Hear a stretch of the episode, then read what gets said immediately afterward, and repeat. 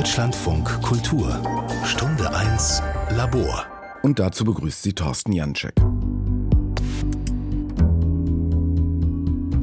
Wenn Kunst in Serie geht. Vom Entstehen einer Originaledition.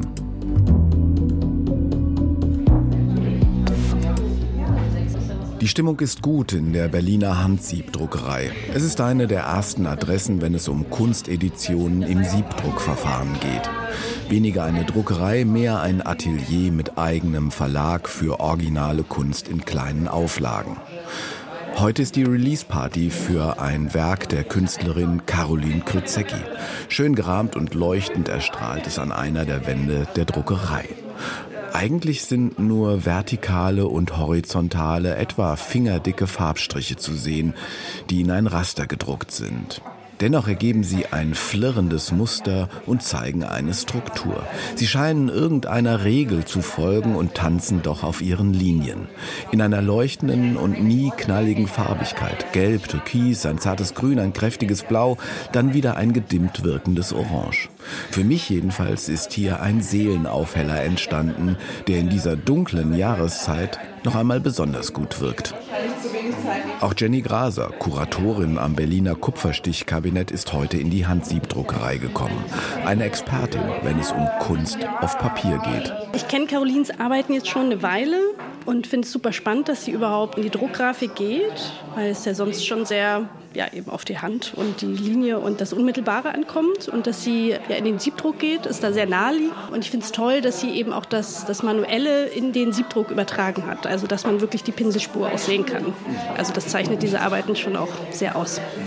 Kupferstichkabinett, wäre da so eine Arbeit auch ein, möglicher Ankauf eigentlich? Also das Kupferstichkabinett hat ja eine Sammlung, die im Mittelalter beginnt, aber eben bis zur Gegenwart reicht und Kunst auf Papier beinhaltet. Also alle druckgrafischen Techniken und Siebdrucker haben wir natürlich auch.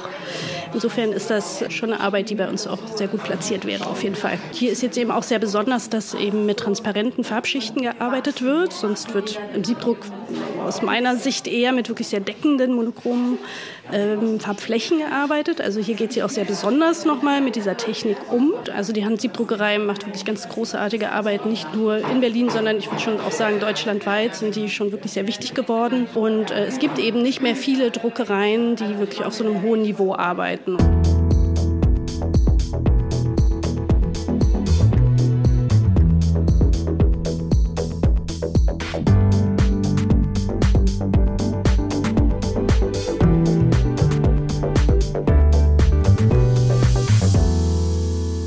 Dieser Abend ist für mich End- und Höhepunkt einer Entdeckungsreise. Oft sind nummerierte und signierte Kunsteditionen ja der Beginn einer Sammelleidenschaft und manchmal sind das echte Originale, die in Serie gehen. Die Idee, das Entstehen eines solchen Kunstwerks zu begleiten, hatte ich schon lange. Vor einem halben Jahr, im August 23, habe ich dann die Künstlerin Caroline Krützecki schon einmal bei einer Release-Party einer Kunstedition getroffen. Das Blatt damals zeigte eine geometrische Linienkonstruktion. Das Papier, auf dem diese Linienkonstruktion gedruckt ist, wirkte aber belebt von vielen kleinen bunten faserdünnen Farbeinsprengseln. Diese Edition war anlässlich eines Buchs entstanden, das den schlichten Titel KSZ trägt. KSZ steht für Kugelschreiberzeichnung und ich habe 2012 in Istanbul begonnen mit dieser Serie und da war ich bei einer Residency vom Berliner Senat und konnte da sechs Monate in Istanbul arbeiten. Und anlässlich eben dieses Buches habe ich jetzt die Edition gemacht und die ist aus einem handgeschöpften Papier, was ich in der Papierwerkstatt von Gangolf Ulbricht gemacht habe mit ihm zusammen. Und da sind Textilfasern in den Faserstoff von dem Papier eingestreut. Und diese Textilfasern bestehen aus kleinen Schnipseln von eingefärbten Jutestoffen, die ich auch 2012 in Istanbul auf dem Bazar gekauft habe. Und es ist auch für mich so eine Klammer eigentlich von den Kugelschreiberzeichnungen, die damals begonnen haben, zu meinen heutigen Arbeiten mit Gouache und Aquarell auf Rasterpapier, was auch wieder an Textilien oder gewebte Stoffe erinnert oder einen Bezug da, inhaltlichen Bezug dazu hat. Was interessiert dich denn an den Editionen, also an Auflagenarbeiten? Für mich ist es interessant, eine Edition zu machen, wenn ich dadurch etwas Neues lerne. Also ich bin nicht interessiert an diesen Editionen, die einfach so Siebprint auf so und so, also so Feinartprints, die finde ich nicht so spannend, weil es letztlich einfach eine Reproduktion ist von einer bestehenden Arbeit. Ich finde es spannender, mich mit Drucktechnik auseinanderzusetzen und dann gibt es natürlich verschiedene Herangehensweisen an so eine Edition. Und da kann man dann auch mit sehr einfachen Mitteln Arbeiten schaffen, die eigentlich schon wieder fast an Originale herankommen. Also ich habe eine kleine Siebdruckedition auch gemacht, auch mit der Handsiebdruckerei, wo es eine einfache Form gab, die wir einfach verschiedene Art und Weise zweimal übereinander gedruckt haben und das Resultat ist einfach bei jeder Arbeit oder bei jedem Druck extrem unterschiedlich geworden, sodass man eigentlich schon fast die Edition als Serie hätte ausstellen können. Also das Handgemachte ist für mich auch immer ein sehr wichtiges Element, also auch sowohl bei meinen Kugelschreiberzeichnungen als auch bei den neuen Arbeiten und auch eben bei den Editionen, dass es nicht was rein produziertes ist, sondern man sieht, dass es irgendwie handgemacht ist und eben hier ist es jetzt halt das Papier, was nochmal sehr individuell ist und halt mal mehr, mal weniger Textilfaser enthält. Jetzt ist die eine Edition gerade draußen, Ende August und die nächste schon im Kopf? Ja, die nächste Edition mache ich zusammen mit der Handsiebdruckerei. Die geben die auch raus? Die geben die auch raus, genau.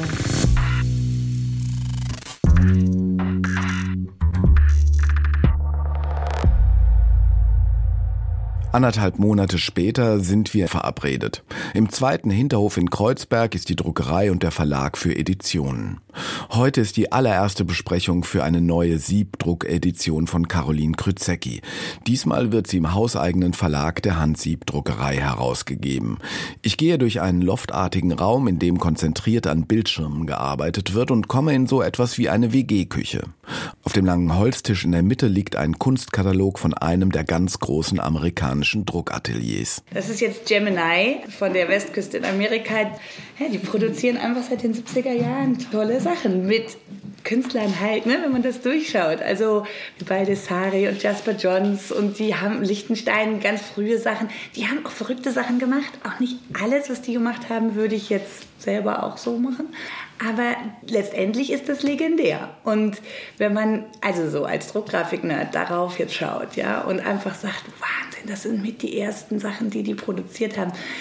Ich finde das total cool, wenn wir das in 20 Jahren sagen können. Sagt Honor Westmackert. Sie ist mit Björn Wiede und Stefan Gutzi Geschäftsführerin des Verlags Hand Siebdruckerei Editionen. Björn und Stefan sind zugleich die Inhaber der Handsiebdruckerei, die auch im Auftrag für viele Künstlerinnen und Künstler Siebdrucke herstellt. Gedruckt wird in der Werkstatt direkt neben der WG-Küche, in der gerade der erste Gedankenaustausch für die Edition stattfindet. Ein Einwurf noch, bevor ihr zum Technischen kommt. Als wir unseren Verlag gegründet haben, das war ja in der Corona-Zeit und so weiter, da haben wir natürlich überlegt, wen fragen wir denn jetzt mal als erstes? Wie, mit welchen Künstlern wollen wir denn zusammenarbeiten?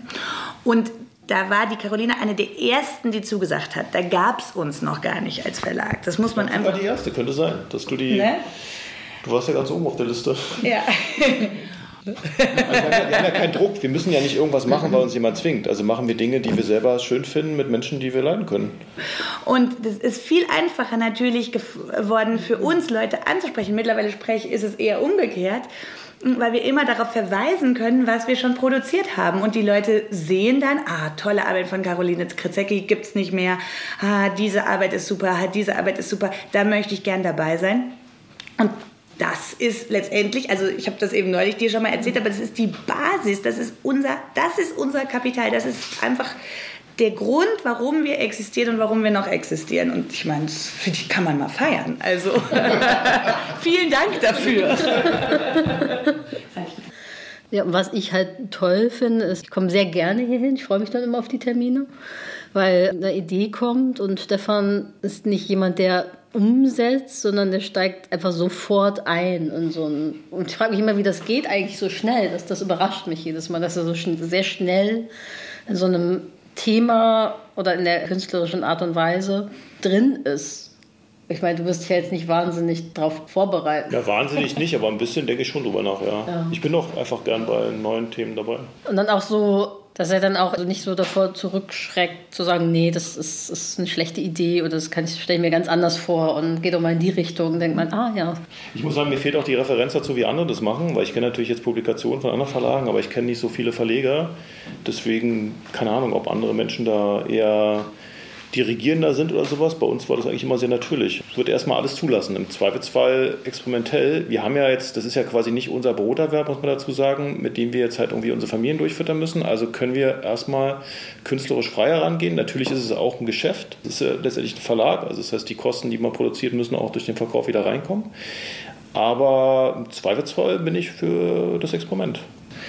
Man baut ja eigentlich so ein Werk, ein grafisches. Und dazu kommt das in einer Zeit, die sehr durchdrungen ist von Digitalität, das auch eine ganz angenehme Art und Weise ist, einfach mit ganz viel Zeit etwas zu produzieren. Also das ist eben so ein bisschen wie Slow Food beim Essen. Man nimmt sich Zeit zum Ernten und Essen und so nimmt man sich halt Zeit zum Drucken, Slow Print sozusagen. Ich glaube, was, was vielleicht immer spannend ist, im Vergleich Gemini, also dieses Druckgrafik-Atelier aus Amerika und dem, was wir machen, ist, dass wir auch einen Ort schaffen wollen, wo Kunst entstehen kann. Und wir sind ein Ort, wo man Kunst machen kann. Und dadurch, dass wir den Luxus haben, Produktionsbetrieb und Verlag gleichzeitig zu sein, gucken wir uns ja quasi selbst auf die Uhr, was die Zeit betrifft. Also können wir viel entspannter sein, was jetzt so experimentelle verlegerische Projekte betrifft. Und wie immer in kreativen Prozessen umkreist man erst einmal vorsichtig das eigentliche Projekt. Aber dann finden ziemlich konzentriert doch schon erste Festlegungen statt. Die Künstlerin Caroline Krützecki. Na, ich fände es ja schon gut, wenn sich die Edition auch deutlich unterscheidet von der, Ja. von der ersten. Und intuitiv habe ich einfach so ein längeres, so ein extremeres Hochformat irgendwie. Kann, noch, kann es noch nicht so begründen, warum das so ist. so wie so ein Panorama gekippt oder? Ich habe eher so eine, so eine Teppich-Assoziation dazu. Der Teppich ist eine schöne Assoziation. Ich meine, mein Gefühl ist auch irgendwie, dass es irgendwie Farbigkeit Ja, braucht. habe ich auch. Und ich kann mir schon vorstellen, ohne jetzt, dass ich noch die konkrete Form dafür im, oder Struktur dafür im Sinn habe, ein Hochformat, extremeres. Könnte auch noch ein bisschen größer gehen. Ja, dann irgendwie farbig und dann weiß ich jetzt gar nicht, das musst du natürlich jetzt sagen, ob man probiert zum Beispiel die Art, wie du zuletzt mit den Rastern und mit diesen Patterns, ob, man da probiert, eine Übersetzung zu finden, was aber eigentlich schwierig ist, weil ja dieses, diese, diese Schattierung des Aquarells kriegen wir nicht hin. Ja, Oder ob es Quatsch ist, weil man dann sich auf den Weg begibt, dann sieht es halt aus wie gekleckste Punkte und so weiter und das ist Blödsinn. Hast du denn schon was im? ja ich habe so ein bisschen so eine, also einen Ansatz. Also die aktuellen Arbeiten fände ich, glaube ich, fast komisch, weil ihr ja auch immer das Raster dafür eh druckt. Und dann kommt es mir fast inzestuös vor. Irgendwie. Oder wir drehen es um. Du malst das Raster und wir drucken den Rest. Äh, ja, nee. Mir rattert der Kopf noch von deiner inzestiösen Begrifflichkeit. Das, nee, es ist lustig, aber eigentlich ist es total äh, künstlerisch total spannend. Wir drucken ja die Raster für Ja. deine Unikate. Zeichnung. Oder ich weiß gar nicht, ist das eine Zeichnung? Nee, Zeichnung ist es nicht wirklich. Ah, ist immer diese, diese Begrifflichkeit, Zeichnung, Malerei, mir ist es, Ja, genau. mir ist es egal, ich bin da. Genau, für deine Zeichnung schrägstrich Malerei. Und wenn man jetzt eine Edition machen würde, kann man irgendwie damit was anfangen, dass man was druckt und dann nochmal was druckt? Oder vielleicht drucken wir jetzt ein, ein Pattern und lassen es dann liegen und drucken dann später auf das Pattern, was wir gedruckt haben, nochmal was drauf oder so. Ich mag eigentlich den Gedanken, dass man den Prozess, den wir jetzt aufgebaut haben, irgendwie wiederholt oder übersetzt in diese Editionsarbeit. Das ist so ein, Das ist eigentlich eine konzeptuellere ja, das zwei, Herangehensweise. Sachen, genau, zwei. Sachen für, laufen zusammen zu dem Kunstwerk und vielleicht kann man diese zwei Schichten zu einem halt irgendwie jetzt halten. Ich finde ja eigentlich so Spielregeln ganz gut, Ja. die man irgendwie formuliert und festsetzt und dann muss man halt damit umgehen. Das Das Einzige, was ich mir vorstellen könnte, ist, dass das Papier eine Grundfarbe haben könnte. Und das, ich hole mal was. Ich hatte nur ja, das finde ich auch ganz interessant, weil die Arbeiten, die ich jetzt in Frankreich gemacht habe, da hatte ich auch vier verschiedene Papiertöne, so gelblich, gräulich. Ich hole mal ein Muster. Ich hatte neulich was in der Hand. Und da dachte ich auch so, verschieden getönte Papiere könnten auch Könnte man sich sogar überlegen, ob man eine mehrteilige Edition macht. Also man kann ja auch eine Auflage hälfteln oder vierteln und dann ist die Hälfte auf rosa Papier und die andere Hälfte auf gelbem Papier oder zum irgendwie Beispiel. sowas. Ja. Aber jetzt so generell, ist, ich sehe jetzt nicht so ein, nicht so, also mein Gefühl wäre nicht so ein aufregendes Material, sondern lieber eine komplexere Farbigkeit. Also Farbigkeit fände ich auch gut.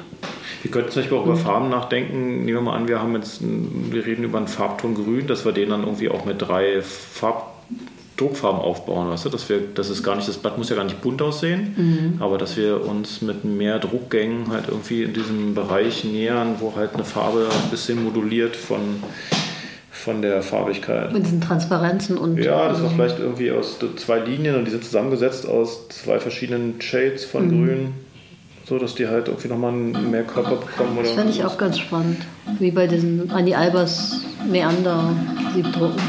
Das fände ich, glaube ich, gut, mit so Überlagerungen zu arbeiten. So. Der Abfluss Glücks. Also ich hätte, ich hätte auf jeden Fall Lust. Der will auch ins Radio.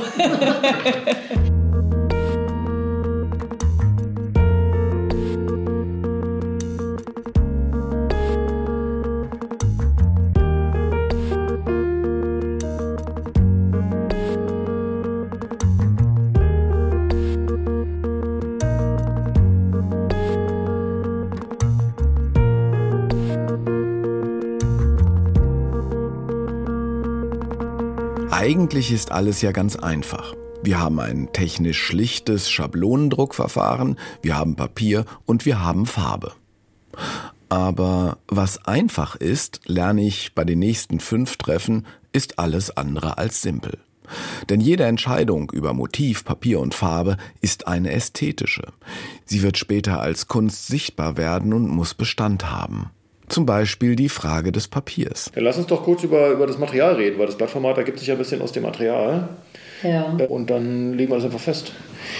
Wir hatten ja letztes Mal genommen das Waterford Papier, also dieses englische Aquarellpapier, ja. was ganz stark satiniert ist, also sehr glatt ist. Diese Aquarellpapiere, die sind ja sehr stark geleimt. So, das ist ja genau der mhm. Grund, wieso es Aquarellpapiere sind, damit du halt eine Kontrolle hast, wie das Wasser sich da ein bisschen verhält und das nicht so einfach so wegschlägt. Selbst wenn wir jetzt hier nicht mit dem Aquarell drauf arbeiten, würde man ja trotzdem wahrscheinlich bei dem Material bleiben. Es sei denn, du sagst, du hast halt Lust auf eine bisschen offene Struktur oder. Es gibt dieses Waterford halt in so einem Strahleweißton mhm. und es gibt es in so einem sehr Off-White. Ich glaube, ich würde Off-White nehmen. Ich, ich hole mal die beiden Dinger nochmal. Und was Glattes auf jeden Fall. So, das ist hier dieser, naja, Off-White ist schon fast zu viel gesagt, also das sieht schon fast so ein bisschen so schlammig weiß aus, finde ich aber eine ganz schöne Farbe eigentlich. Gelblich vielleicht eher. Ja, es ist so gelblich. So, ist nicht so, so Chamois. Ist eigentlich, ja, ist eine, eine ziemlich spezifische Farbe. Und das ist ein High White. Ich glaube, da ist ein bisschen Titanweiß noch mit drin. So, jetzt lasse ich mal kurz bei meinem äh, Lieferanten gucken. Wir kaufen jetzt das, äh, das, Papier eigentlich nur noch von, äh, aus, aus London hier von JPP, von unserem Händler da. Mhm. Ich mal kurz jetzt mal in deren Lieferbestand rein, was die für Formate haben. Waterford. So, guck mal, hier ist die Übersicht. So, was wir haben, ist HP Hot Press. Das ist also die kalendrierte, die geglättete Version. So, das ist, glaube ich, 300 Gramm gehabt. Jetzt gibt es hier noch ein 66 x 101. Das klingt eigentlich ganz interessant. Da muss man ja noch irgendwie die mhm. Ränder wegrechnen. Da haben die noch ein bisschen Wasserzeichen, was du ja auch nicht magst. Mag ich nicht. Oder? Ich kann mich erinnern, du hattest irgendwann mal. War das nicht was dagegen? Warst du nicht so ein Fan von? Aber das ist das andere. Jetzt mag ich sie. Aber das ist ehrlicherweise sogar ganz hübsch. Guck mal da, steht mhm. Saunders Waterford. So, und das ist, glaube ich, an den gegenüberliegenden Kanten. Also könnte man so bauen, dass es drin liegt, wenn du möchtest. Ich glaube, ich mag Wasserzeichen, seit ich das Papier mit Gang auf Ulbricht ja? selber gemacht habe. Genau, und da hätten wir jetzt, wenn wir 66 mal 101 haben, ist ein bisschen schwerer. Mhm. Könnte man sowas, ja, alles was kleiner ist. Also würde man eben 64 mal Sag mal, ein, zwei Zentimeter würde ich schon wegrechnen irgendwie noch. Mal also würdest du es komplett beschneiden dann, das Blatt? Ja. Weiß ich nicht. Also, die Frage, mein oder? Gefühl wäre jetzt so, ich meine, du weißt, du bist jetzt halt auf dem handgebracht Papiertrip. Ja, ja, deswegen. ich mein, sonst hätte ich immer beschnitten, jetzt wahrscheinlich wüsste ich es gar nicht mehr, äh, gerade. Du, du könntest auch so lassen. Also traditionellerweise hast du auf beiden Seiten, auf den Längsseiten halt diese Maschinenkante. Mhm. Also eben hier ein der Abriss da von der Maschine und auf den Seiten ist es geschnitten oder, warte mal, was steht hier? Two Daggled Edges und Two Cut Edges. Also an den Längsseiten ist es mit Büttenrand und oben und unten ist geschnitten. Das ist schon recht groß. Das ist schon groß. Das ist so wie mein Mittelformat von den Kugelschreiberzeichnungen. Mein Bauchgefühl wäre ja beschneiden. Man kann auch Wasserzeichen drin lassen und trotzdem glatt beschneiden. Ich brauche jetzt auch nicht unbedingt ein Wasserzeichen, so ist es. Das heißt, ich bestelle jetzt, wo war der Zettel? 80 Bögen von dem offen. White. Mhm. Ja. Ja? Lass uns das nehmen. Ja, legen wir mal das Ding weg. Okay, dann bestelle ich jetzt 80 Bögen, dann hätten wir auf jeden Fall genug Puffer Mhm. für Verschiedene für Farben. verschiedene Farben und eben auch mal für Farbtests und okay. Das zweite Grundelement ist die Farbe bzw. die Farben. Immer und immer wieder geht Stefan Gutzi an den Schrank mit den Farbpigmenten. Denn die Handsiebdruckerei benutzt keine vorgefertigten Farben, mischt alles selbst. Und immer wieder brütet Caroline Krüzecki über Farbkombinationen und stellt Muster zusammen. Bei der Farbauswahl merke ich, verschmelzen künstlerische Intuition und technische Erfahrung. Beides ist da, sowohl bei der Künstlerin wie auch beim Drucker. Echte Farbarbeit entsteht. Also die einzige Entscheidung ist, glaube ich, ob man in einem Farbspektrum bleibt oder ob wir es einfach nach unseren technischen Vorgaben zusammenstellen, dass die eben lasierend genug sind. Ja, aber Das, was ich eigentlich ganz gut finde. Finde ich auch, also das, das sollte man machen, aber ich finde bloß, dass wir, es gibt halt das jedem Farbspektrum genug lasierende Farben Okay. und wir können die auch lasierende einstellen. Also das ist jetzt, also mein Gefühl war, als du diese Skizze mitgebracht hattest, dass es gut ist, wenn die Farben so eine gewisse Nähe haben und dann halt dieses Gelb Mhm. äh, so raussticht. Also dass wir jetzt nicht ein komplette, komplettes Google-Logo haben, sondern eben schon so ein Punkt, der raussticht. Aber wenn es dann einfach alles so monochromatisch ist und dann taucht so ein Gelb, ist auch seltsam. Ja, ja, das ist das mir deswegen, das meine ich, das ist halt meine so Te- Tendenz, denke ich, ach, das ist toll und das ist toll und dann sieht man die zusammen Also finde ich schon cooler, die müssen ein bisschen miteinander kuscheln, so ein paar Farben. Also die müssen ein bisschen zusammenrücken. Also, wir hatten das Zirkonrosa. Oder? Das wollen wir auf jeden Fall ausprobieren. Ja, das fand ich eh gut, ja. So. Was ist eigentlich Zirkon, weißt du das? Äh, nö. Also es ist irgendein Mineral.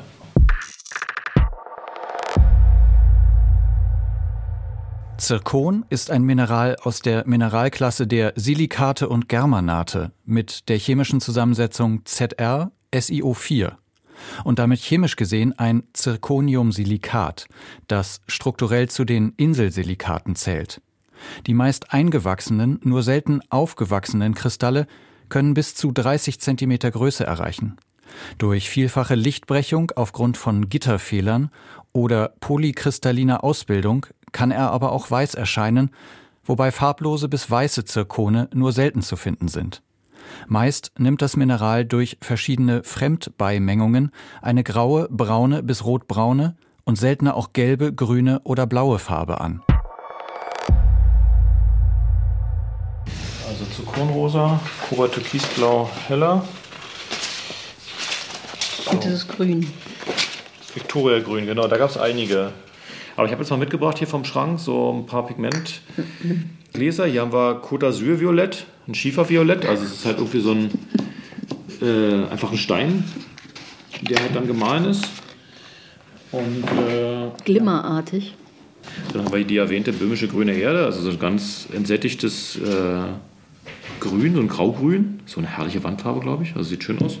So hier französische Grünerde, wahrscheinlich das gleiche aus Frankreich. Und dann so ein Nicosia-Grün, da bin ich mir nicht ganz sicher, aber ich glaube, das ist auch ein, auch ein Mineralpigment. Wenn nicht, muss ich mal nachgucken. Aber das, weißt du, wenn du, du würdest niemals auf so eine Schönheit von dieser Fragilität, von dieser Blass, Blassigkeit, gibt es, aber halt, äh, du würdest niemals auf diesen Punkt kommen, wenn du jetzt ein intensives Grün nehmen würdest und würdest Weil es immer noch leuchtender ist dann, oder? Nee, weil man einfach die, man sieht es mischen. Es wird stumpf, einfach nur stumpf. Aber siehst du das, kannst du das jetzt in dem, hier irgendwo, was du meinst damit? Ja, wenn ich jetzt eine Farbe nehme und die mit weiß mische, so, dann sieht man, dass es. Achso, wenn du sie mit weiß mischt. Ja. Das meinst du, nicht das, das reine Verdünnen mit Nee, Wasser? nee, nee. Okay. Dann, dann sieht man, Ja, dass das das. ist klar, genau, dass man, das- genau, ja. man sieht dann einfach dieses Stumpfige. Und, also für mich fühlt es sich anders Mhm. an. Davon mal abgesehen, dass die Pigmente ja auch unterschiedliche Deckungseigenschaften haben. Die sind halt irgendwie eher ein bisschen lasierender. Und du musst das Lasieren nicht machen, indem du transparentes Bindemittel hinzukippst, sondern die decken einfach nicht so gut. Mhm. Und demzufolge ist, wenn du die übereinander drückst, haben die automatisch schon irgendwie so ein. Also das wäre dann natürlich ganz interessant, wenn man wirklich nur Pigmente nimmt, die von sich aus schon lasierend Mhm. sind. Also das ist gesetzt, das ist gesetzt.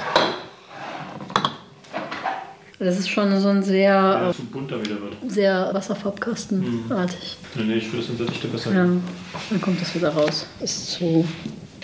Nee, das macht ja auch wieder die Palette weiter auf, finde ich. Also es ist, ich finde schon gut, wenn die trotz der Buntheit sich ein bisschen zusammengehörig fühlt. Ja. Dann haben wir es vielleicht schon. ja. Ja? Okay. Dann schreibe ich mir jetzt mal deine Auswahl auf. Eins. Und das geht noch eher Richtung Violett, meinst du, wenn das, wenn das heller wird? Das sah so aus. Also der dunklere Ton, der, das Und der ist, sieht so ultramarin genau, das ist dann eher so ein Violetter rausgeht. Aber das sehen wir dann. G2. Weil ich muss nämlich auch gucken, welche von den Pigmenten, wie viel habe ich noch da, was ich halt nachstellen kann beim Crema. Dass wir, also richtig viel, wenn wir glaube ich nicht verbrauchen, weil nicht viel Farbdeckung ist auf dem Blatt, aber das war zumindest nicht an dem Pigment scheitern. Stefan Gutzi erstellt eine Reihe von Probedrucken, sorgt für diese besondere durchscheinende Qualität der Farben, das Lasierende. Zwischendurch erreicht ein fettes Paket die Handsiebdruckerei. Und die Künstlerin Caroline Krüzecki hat eine große Handzeichnung mitgebracht. Ich habe einen etwas größeren Entwurf gemacht, den wir uns jetzt gleich angucken können. Da sind auf einem Blatt irgendwie vier verschiedene Strukturen und Farbüberlappungen. Und dann können wir mal besprechen, wie es weitergeht, weil ich find, bin jetzt mit dem Ergebnis noch nicht so zufrieden und denke, dass wir da noch einiges irgendwie ändern müssen, um da irgendwie zu der neuen Edition zu kommen. Okay, und was ist hier in der Druckerei passiert? Ich war eine Woche im Urlaub. Wie das? Das darf man auch manchmal. Und Papier ist gekommen. Also da, ich habe gerade quasi die große Papiersendung aus England hier auf dem Tisch. Das äh, machen wir jetzt mal auf, gucken mal rein. Ein Riesenpaket. Du hast ein Messer in der Hand. Ja, und es ist an einer Ecke so ein bisschen beschädigt. Mal gucken mal, ob das nicht innen drin auch beschädigt ist, weil es ist immer so eine Sache mit Papier aus aller Welt. Das, ja, ich würde sagen, so ein Fünftel oder so hat ein Problem und muss dann wieder zurück oder wir müssen mit denen nochmal ein bisschen schneiden und so. Mal, mal schauen. Also wir gucken mal rein. Eine kleine Überraschung. Genau.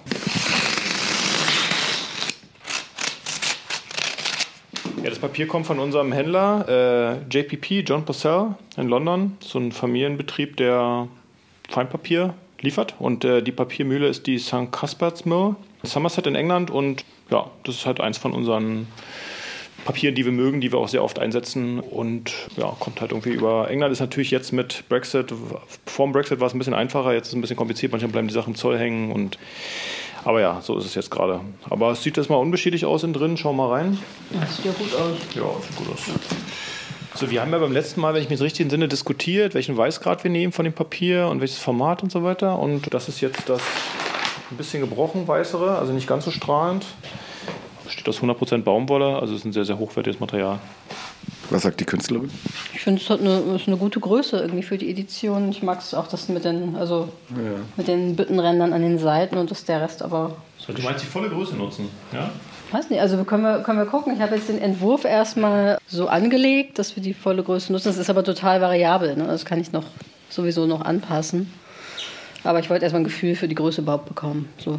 Größe sieht gut aus, macht natürlich dann hinten raus den Preis auch ein bisschen. Also wenn Das ist die Frage. Wir können es auch, auch auf jeden Fall beschneiden. Also ist ja jetzt noch alles drin eigentlich. Was meinst du mit macht den Preis aus? Na, Caroline hat ja einen Marktwert. Und wenn wir halt natürlich ein sehr, sehr großes Blatt veröffentlichen, muss es teurer sein als ein kleines Blatt. Und das könnte es unter Umständen vielleicht zu teuer machen für die Sammlerinnen und Sammler, die bei uns Kunst machen oder so. Da muss man ein bisschen rausfinden noch. Ihr wolltet ja unter 1000 Euro bleiben. Würde das klappen? Also mich würde es nicht stören. Ist, du musst letztendlich dann halt irgendwie sagen, du fühlst dich repräsentiert damit und auch wenn es ein bisschen größer ist, aber dann im besten Fall ist es dann einfach schneller weg. Ja, genau. Also so sehe ich es auch. Wir können jetzt erstmal gucken, also Ja. wie es- wie es formal sich anfühlt. Weil je nachdem, welchen Entwurf wir jetzt auswählen, braucht man halt eine gewisse Größe auch, um es umzusetzen. Ich wollte kurz mal gucken, wo die Wasserzeichen hier stehen. Das ist immer ein bisschen unterschiedlich. Also ich habe jetzt hier gesehen, hier ist ein kleiner Präger. Siehst du das hier? Guck mal, hier ist so ein kleiner Prägestempel drin von denen. Das ist relativ unauffällig. Der würde uns wahrscheinlich nicht stören, oder? Guck mal, hier ist so ein kleines... Das ist schön. Ganz hübsch aus. Nö, das ist doch süß. Ja. So, und dann...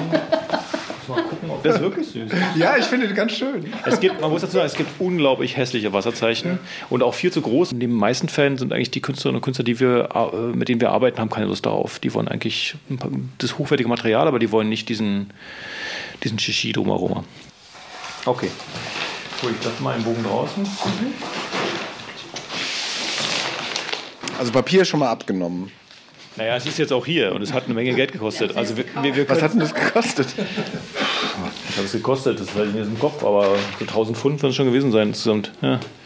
Also nicht, naja, nicht ganz, aber schon. Ähm, weil wir brauchen ja viel, viel mehr Papier, als wir letztendlich dann die Editionsgröße haben.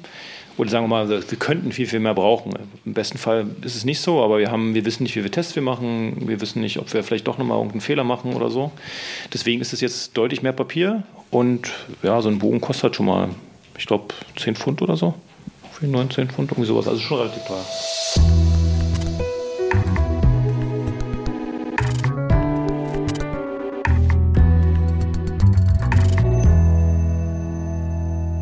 20. November, erster Drucktag. Es geht um das Raster, in das später die Farben hineingedruckt werden sollen. Und ehrlich gesagt, ich habe gedacht, na ja, das Raster eben.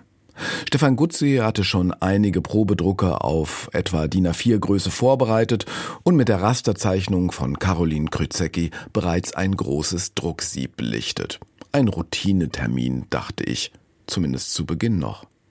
Stefan hat das schwarze Raster in unterschiedlichen Varianten gedruckt, von purem Schwarz bis hin zu einer Graustufe aus einem Teil Schwarz und vier Teilen transparentem Bindemittel. So, meine Lieben. Stefan war fleißig. So, was ich gemacht habe, wir einmal diese, wir haben über das Raster gesprochen, also die Farbe des Rasters, der Schwarzton, wie grau der wird, das gucken wir uns jetzt an. Und dann habe ich noch das gemacht, was wir letztes Mal besprochen hatten, eben die paar Farben heller Alternativen rausgesucht und so. Ein paar Mal Sachen überdruckt, sodass wir eigentlich im besten Fall jetzt eine Farbentscheidung final treffen können. So, guck mal, das war der Stand vom letzten Mal. A1 war das eine Rasterschwarz, glaube ich, und dann wurde es heller. Wir hatten letztes Mal gesagt, A4 ist gut, A vielleicht noch ein bisschen heller. Jetzt habe ich es noch ein bisschen heller gemacht. Das ist A5 hier. A5 heißt 1 zu 4. Das ist 1 zu 4, also immer ein Teil Rasterschwarz und die anderen Teile Bindemitte, 1 zu 2. Genau, und mein Gefühl wäre jetzt lieber das hellere von den beiden. Ich habe jetzt auch schon mal ein paar von den Farben hier auf diesen Rasterton aufgedruckt. Ah ja, okay. Also hier siehst du so ein bisschen, jetzt könnte man gucken, gelb auf A4 und gelb auf A5. Was macht das für einen Unterschied? Also natürlich nicht viel, sehr zurückhaltend, aber Das ist jetzt das Schwächste, was wir haben. genau. Ich überlege, ob es einfach noch ein bisschen einfach grauer sein müsste. Also ich kann es halt mit, ich kann natürlich noch weiß reinkippen, dann kriegt es aber wieder mehr Körper und die wollten es ja, ja, ja, zurückhaltend haben. Also vom Prinzip kann ich es natürlich noch heller machen. Also, dass es mehr nach Bleistift noch aussieht, weißt du?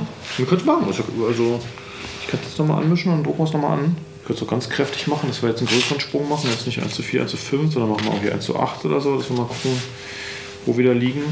Wie groß und was für einen Sprung machen wir jetzt? Einen größeren, noch einen größeren. Wir hatten jetzt ein bisschen, ja, wahrscheinlich ein bisschen mehr. Also machen wir jetzt nicht 1 zu 5, sondern 1 zu 6. Und gucken mal, wie das aussieht. Du willst es mit dem Sieb testen, ne? Genau, ich teste mit dem Sieb. So, und ich mische ja mal so ungefähr 20 Gramm an zum Testen. Das heißt, wenn das Verhältnis 1 zu 6 ist, mal 2, also 2 und 12, ist 14 Gramm, das ist auch okay. Also, so, wenn man jetzt nur einen so einen Druck macht oder zwei, dann passt das schon. Also 2 Gramm von der Farbe und 12 Gramm von dem Bindemittel. Das hat so eine super genaue Waage hier. Und vom Prinzip kann man das gut hochrechnen. Also es ist erstaunlich, dass diese hier selbst 0,2 Gramm oder so ist das Minimum, was ich nehme, dass man das dann fantastisch irgendwie hochrechnen kann. Aber ein bisschen genauer sein, wenn das Radio hier ist. So 12,03, also 12 und 2. In maximal habe ich vier Komponenten in der Farbe drin.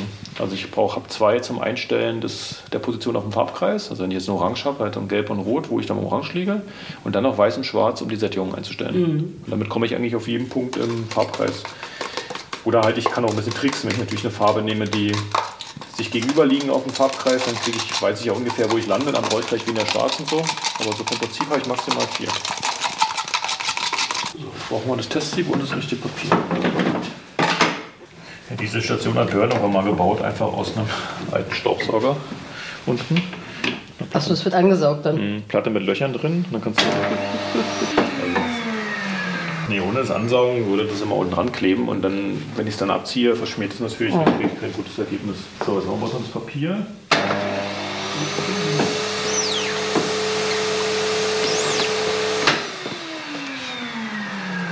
Das ist natürlich noch feucht. So, jetzt kannst du hier mit dem Föhn ein bisschen. Aber weißt du, ob andere Siebdrucker auch so präzise arbeiten oder sagen die, ja, das ist das, was ich habe, ich halte das halt. Genau, ich mache jetzt noch einen Ton. Also jetzt wir hatten 1 zu 6, nehmen wir jetzt 1 zu 8 und dann müssten wir es eigentlich von der Auswahl her haben. Finde ich noch besser. Ja, heller besser. Wir können es ja nochmal zu dem, zur Zeichnung halten. Ich würde das hellste nehmen. Ja, sehe ich auch so. Aber wir können auch noch. Ich kann auch jetzt einfach sagen, wir drucken mit 1 zu 10 oder so. Also, das ist jetzt, Überleg gerade. also eine Spur kannst du noch heller. Ein bisschen vielleicht. Wo wir jetzt schon mal dabei sind. Na, das kommt. Die paar Ja. Minuten haben wir auch noch. Dann machen wir jetzt nochmal noch mal eine Stufe mehr. Jetzt wird am Raster mehr getestet als in an einzelnen Farben, oder? Eigentlich fast. Ja, in dem Fall schon, aber es ist ja alles. Ich meine, es ist ja doch eine, eine wichtige Entscheidung. Ja. Also vor allen Dingen, weil, weil die Farben ja lasierend sind. Das heißt, man sieht es auf jeden Fall durch. Und dann entscheiden wir jetzt halt, wie dominant das Raster sein darf. Und ich finde, in den ersten Proben sah es noch so fotokopiemäßig aus. Und jetzt kommen wir eher so in diese Bleistift-Richtung. Es gibt ja Graphitpigment, das haben wir ja auch schon oft genug benutzt. Aber diese Graphitpigmente sind ein bisschen gröber. Und wenn ich die jetzt nehmen würde für, dann, für dieses 100er Gewebe, dann kommt zu wenig durch, dann sieht das so bröselig aus. Ah, okay. Dann sieht das wirklich eher so aus wie eine Bleistiftlinie, die sehr, sehr unterbrochen ist. Ja. In dem Fall, das wäre nicht der richtige Weg. Für das, was wir hier vorhaben, geht es nicht. Und wieder geht es los. Farbe abwiegen, mischen, drucken, trocknen. So viel Geduld muss schon sein, oder? Ich meine, wir haben das jetzt, machen das schon ein paar Wochen. Das Projekt. also. Jetzt sind wir 1 zu 8 im Vergleich zu 1 zu 10. Also ich würde gar nicht heller gehen.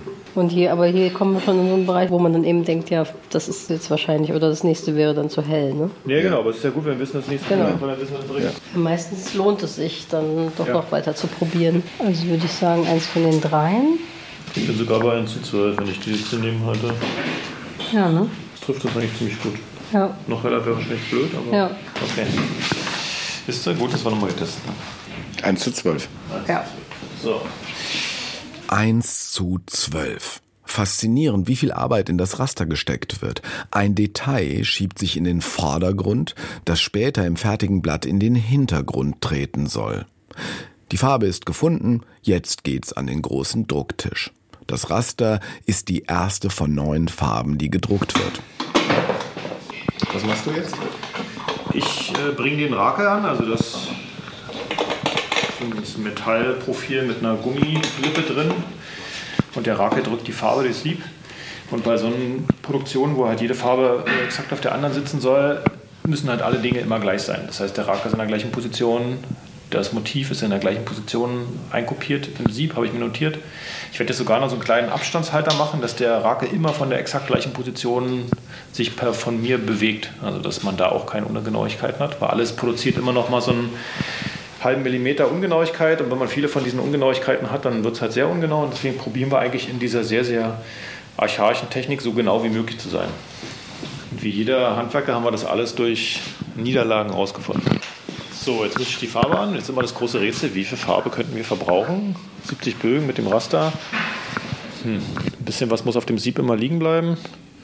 Ich würde sagen 450 Gramm brauche ich. Also manchmal klappt es nicht. Da muss man Farbe mischen, während man druckt. Das ist Horror. Ich bin tendenziell immer Team Sicherheit. Ich mache ein bisschen mehr. Björn schafft es eigentlich immer noch besser zu landen, also dass man nicht so viel mischt. Also den Rest müssen wir wegschmeißen. Und die Farbe ist teuer. So, dann ist wieder Matte, Dreisatz. Wie viel Farbe brauche ich, wenn ich 450 Gramm habe? 12, 13 Teile. Der alte Taschenrechner kommt zum Einsatz. Ja, das kann ich nicht im Kopf rechnen.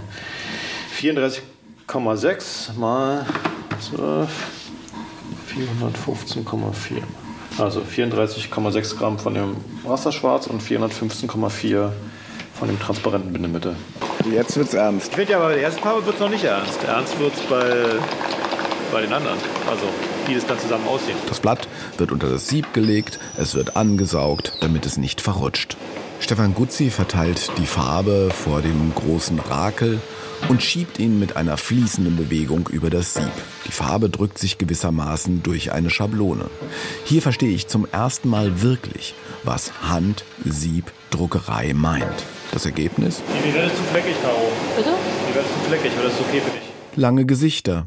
Das Raster ist zwar vollständig erkennbar, aber es ist ungleichmäßig, wirkt fleckig. Ist jetzt ein halber Tag Delay entstanden? Ja. Genervt? Nö. Also, es äh, Gehört dazu. gehört dazu. Nee, Nerven ist eher, wenn du jetzt irgendwie kurz vor Schluss bist und dann klappt irgendwas nicht und die Gefahr ist, dass irgendwie die ganze Produktion im Eimer ist. Ich meine, wir sehen das jetzt, es ist nicht optimal. Es ist jetzt nicht für, für mich nicht ein extremes K.O.-Kriterium. Ich vermute mal, wenn die anderen Farben drauf wären oder K.O., würde man wahrscheinlich diese, diese Sachen nicht so wahrnehmen. Also es würde die Komposition jetzt nicht kaputt machen, aber man kann es zumindest probieren, das besser hinzukriegen. Aber das ist eben mit so handgemachten Vorlagen immer noch was anderes als mit Computergenerierten, wo man sich mehr darauf verlassen kann, wie die aussehen. Ja. Aber wir haben uns ja für die Handgemachte entschieden. Ja, ja, das ist auch die richtige Entscheidung. Ich, ich bin sicher, wir kriegen jetzt zumindest ein bisschen bessere Vorlage. hin. Was mussten jetzt machen? Genau. Ich mache jetzt das erstmal sauber hier, damit die Farbe nicht eintrocknet. Und normalerweise würde ich das jetzt auch entschichten, also wieder von der Siebschicht befreien, damit ich es neu verwenden kann. Aber wir wissen ja noch nicht, ob das jetzt nicht vielleicht doch noch okay ist und wir dann doch wieder auf die Variante zurückgehen. Deswegen lasse ich es erstmal. Nehme halt ein anderes vorbereitetes Sieb. Genau, ich habe noch eins habe ich noch da. Dann kopieren wir dieselbe Vorlage nochmal ein und gucken. Also ich würde dann mit ein bisschen mehr Wasserdruck auswaschen und die Belichtungsseite ein bisschen verändern und dann gucken, dass klappt. Ein neues Sieb muss mit dem auf Transparentpapier gezeichneten Raster belichtet werden. Mit einer großen UV-Lampe. Du darfst eh gleich nicht reingucken in das Licht. das UV-Licht. Ja, ich finde es ganz interessant, dass obwohl Stefan so wahnsinnig viel Erfahrung hat, dass doch trotzdem immer noch, das ist halt eben genau das, was immer noch einfach Sachen passieren, die man nicht weiß vorher. Also wir sagen, wir lassen ein bisschen weniger Licht durch, mhm. in der Hoffnung, dass es dann nicht so, nicht so härtet. Und dann ein bisschen sportlicher auswaschen. Also es müsste schon besser werden. Wenn ich jetzt beim Auswaschen nicht viel mache, dann mhm. müsste es ein bisschen besser werden als jetzt. Und mit ein bisschen Stören waren wir beide okay. Ja. Ja, ja ich glaube, jetzt ein handgezeichnetes Raster zu haben und dann aber eigentlich die Vorstellung zu haben, dass es perfekt aussieht oder digital aussieht, das ist Quatsch. Dann wird das Sieb ausgewaschen, damit das Raster durchlässig wird für die Farbe. Und dann geht's wieder ans Drucken. Kannst du bei den sieben Unterschiede sehen? Bei den sieben?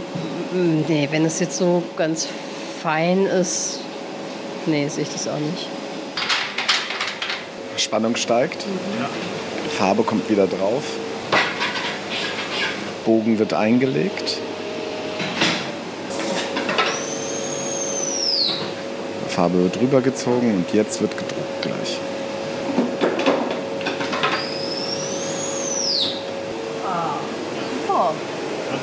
Ja, voll. Das zweite wird wahrscheinlich noch mal ein bisschen, aber sieht viel besser aus. Viel, viel besser. Perfekt. Krass.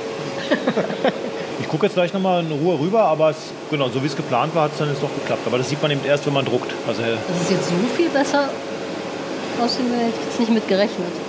Weißt du, das sind genau diese kleinen Sachen, wo man wissen muss, was man verändert. Jetzt druckst du den ersten Gang. Genau, jetzt drucke ich erst die Farbe. Also jetzt, jetzt ist dreiviertel zwölf. Das heißt, wahrscheinlich bin ich dann so um eins fertig. Also haben wir heute nur eine geschafft statt zwei. Aber es, so ist es halt. Tja, so ist es. Aber dafür ist jetzt das Raster halt richtig, richtig gut rausgekommen. Und wir haben jetzt an der Farbe auch noch ein bisschen rumgefallen, haben es ein bisschen heller gestellt, was sich auch gelohnt hat. Und Wenn ich jetzt quasi überlege, ich habe jetzt 70 Bögen, dann habe ich 9 mal 7, also mit ein bisschen Test irgendwie fast 800 Druckgänge für die Edition, wo ich drucken muss. Das ist schon, ist schon ein bisschen was. Ja. Ende gut, Raster gut.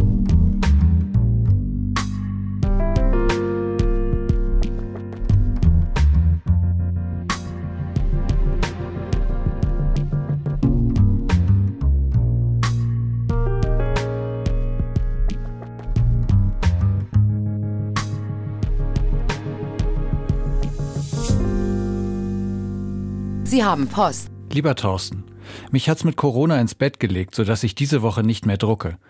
Plan ist jetzt, die Edition in der nächsten Woche abzuschließen, wenn ich Montag wieder fit bin.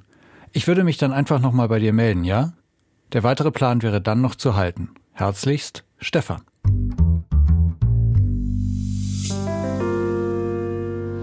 Ja, wir sind eine Woche zu spät.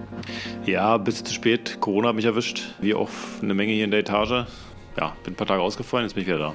Fit? Ja, doch. Gestern habe ich angefangen weiter zu drucken und äh, macht schon Spaß. Also ich meine, das Motiv, was wir ja gerade drucken, hat ja neun Druckfarben, also acht Farben plus die Hintergrundfarbe und das ist irgendwie, immer wenn man es gedruckt hat, sieht man, wie so das Puzzle sich weiter schließt. Das ist irgendwie schön. Sag mal, hat das eure Arbeitsabläufe hier in der Druckerei durcheinander gebracht? Naja, wir sind ja super klein. Also Björn und ich sind ja aber zu zweit und ab und zu nochmal Assistenz. Also wenn dann irgendwie einer ausfällt oder so, dann ist schon, bleibt dann alles stehen. Also die Projekte, die wir hatten, die haben sich verschoben dann. Ich habe jetzt mit den Künstlerinnen und Künstlern, mit denen wir jetzt noch andere Sachen machen, musste ich halt ein paar E-Mails schreiben und sagen, okay, verschiebt sich ein bisschen, aber es ist jetzt auch kein Wettuntergang. Und äh, mir ging es okay. Also ich war halt ein bisschen im Eimer und naja, so eine mittlere Corona-Nummer. Also. Und wo stehst du jetzt beim Drucken? Wir haben jetzt ich glaube, gestern habe ich die sechste Farbe gedruckt. Oh, so weit schon? Ja, ja. Willst du mal gucken? Ja, gerne. Ja. Natürlich. Oh, krass. Oh, das sieht dir gut. Was ist jetzt drauf? Also wir haben das Hintergrund grau, wo wir ja ein bisschen rumgefummelt haben. Das ist, wir haben ja quasi das Sieb nochmal gemacht, was sich auf jeden Fall richtig gelohnt hat. Also was einfach viel homogener ist, passt besser. Und jetzt sehen wir hier ein Gelb und so ein Ockerton und ein Blau und ein ganz zartes so Steinrosa. Und ja, Gefällt mir schon sehr gut. Also ich spüre, dass es jetzt einfach nicht die fertige Arbeit ist. Jemand anders würde vielleicht drauf gucken und sagen, sieht schon gut aus, nehme ich, oder? Aber es, es, sieht schon gut aus, aber ich würde auch sagen, es ist nicht die fertige Arbeit, aber wir wissen ja auch, um was es geht. Genau, wir wissen auch, wo wir hin wollen. Es sind noch viel, viel zu viele Leerstellen. Genau, da kommt noch was und jetzt fange ich gleich an mit der nächsten Farbe und dann auf den Nachmittag, das dauert ja mal so zwei, drei Stunden, bis es trocken ist, dann halt nochmal die weitere. Und dann sieht schon wirklich, bin neugierig. Also es macht sehr viel Spaß. Man freut sich auf die nächste Farbe. Also beim Drucken denke ich schon immer, okay, danach kommt das, danach kommt das, danach kommt das. Was machst du denn jetzt als nächste Farbe? Ja, Caro hat mit der Zettel geschrieben. Jetzt haben wir hellblau und danach gibt es ein orangegelb. Dann gibt es noch Türkis und dann Grün und dann sind wir fertig. Freitag früh kommt Karo, da müssen wir erstmal beschneiden. Also der Druckbogen ist ja größer als das Endformat. Da sind ja außen noch die Schnittmarken dran und so Passer-Positionskreuze, dass wir halt die Druckfarben alle übereinander kriegen. Das schneide ich. Das koordiniere ich nochmal mit Caro. Zweifelsfall ist Schneiden eine sehr, sehr große Entscheidung. Also nehmen wir da nochmal die Meter weg oder wollen wir jetzt exakt 10 mm Rand drumherum haben oder nehmen wir halt lieber einen optischen Wert oder so. Also so eine Sachen. Das heißt, ich richte es ein. Wir schneiden ja per Hand, also nicht mit einem Cuttermesser, sondern mit so einer Schlagschere, aber das wird per Hand gemacht. Also jeder einzelne Bogen wird da viermal runtergelegt und die vier Seiten werden beschnitten. Das mache ich Freitag früh mit Caro drüber zu reden. Wenn sie mir dann das okay gibt, dann schnippe ich alle runter. Das dauert bestimmt auch zwei Stunden oder so. Und dann signiert sie. Und dann ist fast die Ziellinie erreicht. Ich treffe auf ein hörbar entspanntes Team. Auch am letzten Tag arbeiten Caroline Krützecki und Stefan Gutzi Hand in Hand. Ja, wir sind fertig, also so fast fertig. Also gedruckt ist. Ähm, ich habe heute früh sortiert, also die Exemplare, die nicht meinen Anforderungen entsprechen, weil irgendwie die Farbe nicht gleichmäßig ist oder ein Klecks drauf ist oder so eine Dinge, habe ich ein paar aussortiert, durchgezählt und wir haben jetzt die Auflage festgelegt, die wird bei 45 sein. Das heißt, es gibt 45 signierte, nummerierte Verkaufsexemplare. Dann noch drei Artist Proofs, das sind die Exemplare, die die Künstlerin bekommt. Zwei Printers Proofs, das sind die, die bei uns im Archiv landen. Und noch einen für den Verlag im Archiv, also die auch nicht verkauft werden. Und Caroline schleppt jetzt gerade die fertig gedruckten und wie ich finde unglaublich toll gewordenen, beschnittenen Blätter von einer Seite zur anderen und signiert gerade. Ist das ein besonderer Moment? Ja, schon. Also es macht auf jeden Fall immer Spaß, erstmal das Ergebnis zu sehen. Und signieren macht auch Spaß dann immer so. Wo angekommen zu sein dann. Wir haben ja jetzt schon ganz schön viel auch diskutiert und vorbereitet. Und es war ja schon ein längerwieriger Prozess jetzt für die Edition. Und dann ist es auch schön, wenn es dann fertig ist. Und dann besprechen wir ja noch den Rahmen heute und genau. Dann wird fotografiert und geht zum Rama und dann in zwei Wochen ist die Release-Party. Genau, ist das schon in zwei Wochen? Ja, ja, ist schon zwei Wochen. Also wir haben jetzt vorhin, bevor du gekommen bist, noch die Signatur besprochen. Also steht jetzt links oder rechts, in der Mitte, zusammen, getrennt, voller Name, ja, nein und so weiter. Also da gibt es ja ganz viele Details und in dem Fall, dadurch, dass es so eine Arbeit ist, die ja wirklich sehr viel auf Konzept und Raster und so weiter aufbaut, war es auch klar, dass wir das natürlich auch nochmal besprochen haben, was ist jetzt die beste Variante dafür. Und da steht jetzt bb slash DIE 98 slash 64 minus 1 minus E. Und dann kommt natürlich 1 bis 45 zu 45 und Caroline Krzyzecki 2023. Aber BBDIE 98 64 1E. Das ist der Titel und der ergibt sich aus den Buchstaben BB, ist meine Serie, an der ich aktuell arbeite. Bethany Berlin. Das ist, das ist die Werkserie, die ich vor vier Jahren angefangen habe in Bethany, Connecticut bei der Albers Foundation. Und die, es ist nicht die IE, sondern die, die ist ein Ort in Frankreich. Und da war ich diesen Sommer bei einer Artist Residency. Und die Edition ist eine, ein Hybrid aus diesen beiden Ansätzen. Und deswegen habe ich jetzt lange überlegt, wie ich die nennen kann, weil meistens war es bisher bei mir so, dass ich eine Edition an vorherige Arbeiten anlehne, aber nicht innerhalb der Edition was komplett Neues entwickle. Und jetzt war es in diesem Fall aber so. Und deswegen habe ich jetzt diesen Hybridennamen gewählt. Und die das 9864, das ist das Blattformat. Also 98 mal 64 Zentimeter groß und dadurch ist jetzt die erste Arbeit dieser Hybridreihe und E steht immer für Edition. Äh, bist du denn zufrieden mit der Arbeit? Also ich kann jetzt nicht Nein sagen, aber kommt es ungefähr dann sowohl den Qualitätsvorstellungen sehr nah oder übertrifft es sie oder was passiert jetzt so also beim Drucken? Also ich bin total zufrieden und es ist ja die, die Anordnung der Farben ist das, was man vorher nicht wirklich ausprobieren konnte. Also ich habe beziehungsweise haben wir ja die Farben ausgesucht und auch teilweise die Überlappungen und so getestet. Aber wie sich die Farbe oder die Farbgebung auf die Struktur auswirkt, das war etwas, was jetzt ein Überraschungseffekt war. Und es wird wahrscheinlich anders aussehen, wenn man die Farben nochmal anders verteilen würde, aber das wissen wir jetzt nicht. So, jetzt könnte man in einer weiteren Edition zum Beispiel überprüfen. Und nee, ich bin total zufrieden, ja. Ich finde das ganz faszinierend. Also ich, ich habe es mir nicht so gut vorstellen können, wie es jetzt geworden ist. Wie geht es dir denn eigentlich?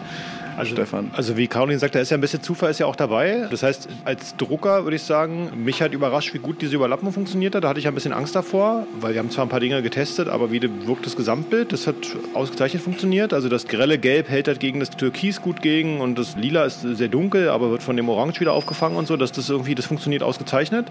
Und als Verleger muss ich sagen, das ist ein richtig schönes Blatt geworden. Also es werden ein paar Leute kaufen, das ist auch gut darf man auch nicht vergessen. Muss ja dann irgendwie wieder ein bisschen Geld reinkommen, aber das ist ja sehr schön. Aufwand hat sich also gelohnt.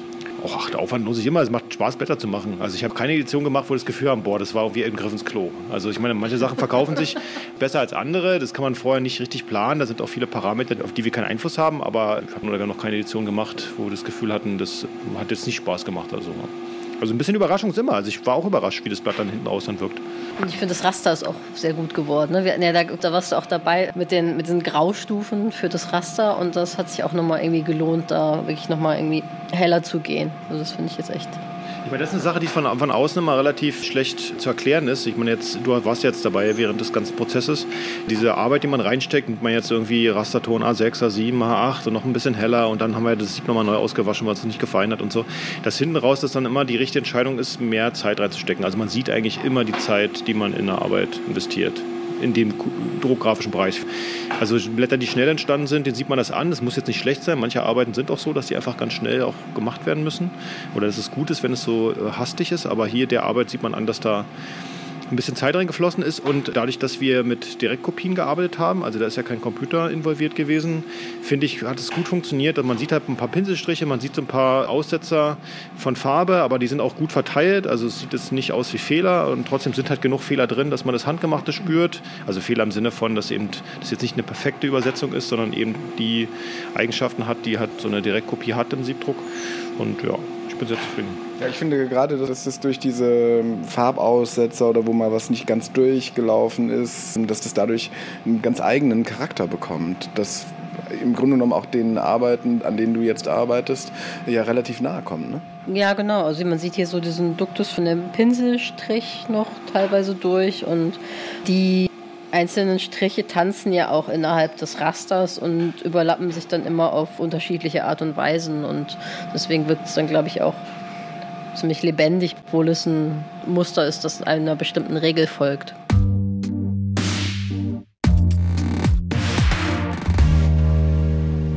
Und dann sind wir wieder bei der Release-Party. Ein Kunstwerk hat das Licht der Öffentlichkeit erblickt. Honor Westmackert, Mitgeschäftsführerin und also Mitverlegerin der Editionen der Handsiebdruckerei, war ja ganz am Anfang mit dabei bei der ersten Besprechung. Und dann haben Caroline Krüzecki und Stefan Guzzi dieses Kunstwerk entwickelt. Was sagt sie denn jetzt zu dem Ergebnis? Phänomenal. Man kann es sich ja letztendlich nicht vorstellen. Also das ist eben dann doch der Unterschied ob man verlegt oder ob man Künstlerin ist. Ne? Und ähm, die Caroline hat ja beschrieben, was sie dachte. Und in ihr war dann ja schon das Bild im Zweifelsfalle klar. Das hat sich sicher verändert, aber die hatte ein Bild vor Augen. Und für mich war das abstrakt. Ich kannte natürlich so ein bisschen Fotos von den Sachen, die sie in Amerika gemacht hat. Und ich wusste so ein bisschen, was sie meint, wenn sie über Frankreich spricht. Aber die ersten Fotos, die ich hier von den ersten Probeabzügen gesehen habe, die waren für mich so ganz eye-opening. Also ich habe das erste Foto, das ich gesehen habe, lagen zwei Blätter übereinander, sodass man die Diagonalen so auch gar nicht sehen konnte. Das war so ein Schnappschuss vom Stefan. Hier, schau mal, das ist das, der erste Abzug, zeigt es niemand. Und das war für mich völlig erstaunlich. Wie, ach so meinte sie das. Und dann die Arbeit in Real Life zu sehen, war einfach, äh, ja, das ist fantastisch, also sensationell.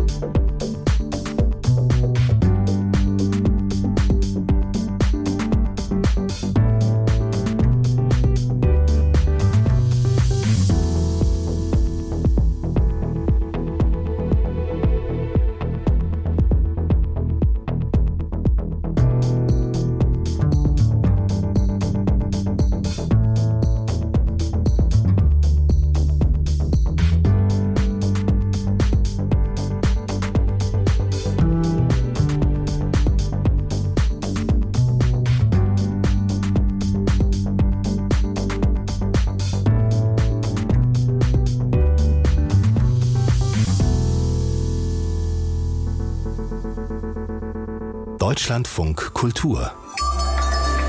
Das Feuilleton im Radio.